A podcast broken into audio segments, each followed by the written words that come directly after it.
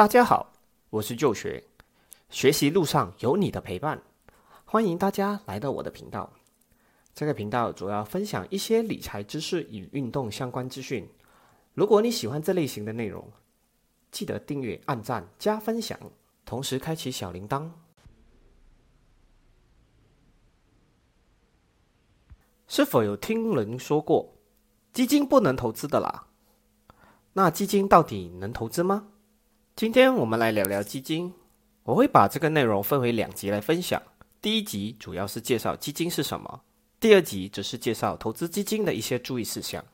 有兴趣的朋友们，记得看到最后哦。大家听到的基金，是不是常想，基金可以投资吗？基金赚钱的吗？基金很慢。那我们现在来看看什么是基金。基金是投资工具的一种。许多人认为投资基金不会赚钱，而且手续费用高，之后还隐藏着各种特殊的费用。这种种的原因让投资者们都止步不前。而这究竟是真的吗？首先，我们来弄清楚基金的概念。常有朋友会把基金跟保险联想在一起，而这两者又刚好完全不着边。保险保障的是我们的财产，而基金纯粹是投资工具的一种。基金成立的目的主要是集合闲散的钱去投资一些高门槛的市场。它的结算方式主要以 NAV 来计算。举个例子，马来西亚的雀巢股价最高大约是在一百五十块一股左右。那马来西亚如果买一百股，就需要一万五千块钱。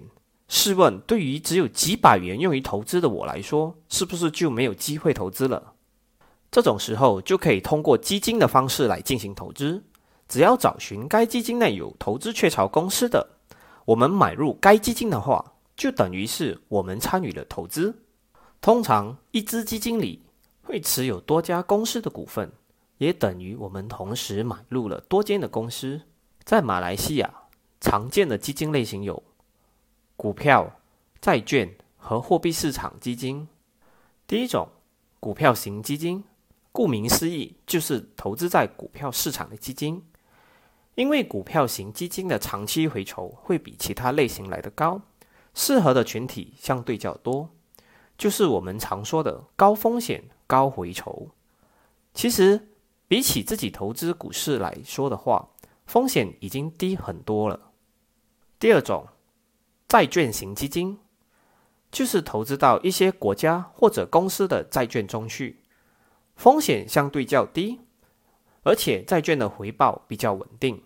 第三，货币型基金就是投资在外汇与货币市场的基金，风险也相对于股票型基金来的低。接下来，我们来了解一下投资基金的一些知识。第一，投资领域多样，风险分散。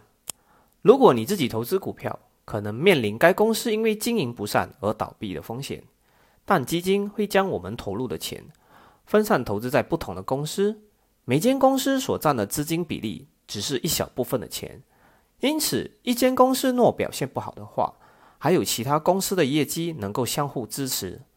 如果照这样来说的话，等于我们用一小部分的资金投资一支基金，也等同于我们一次过投资了数间公司。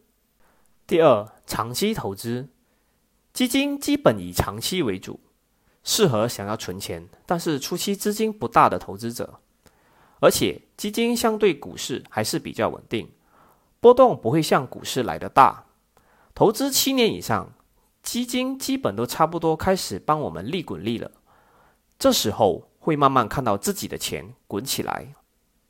第三，专业人士帮我们打理。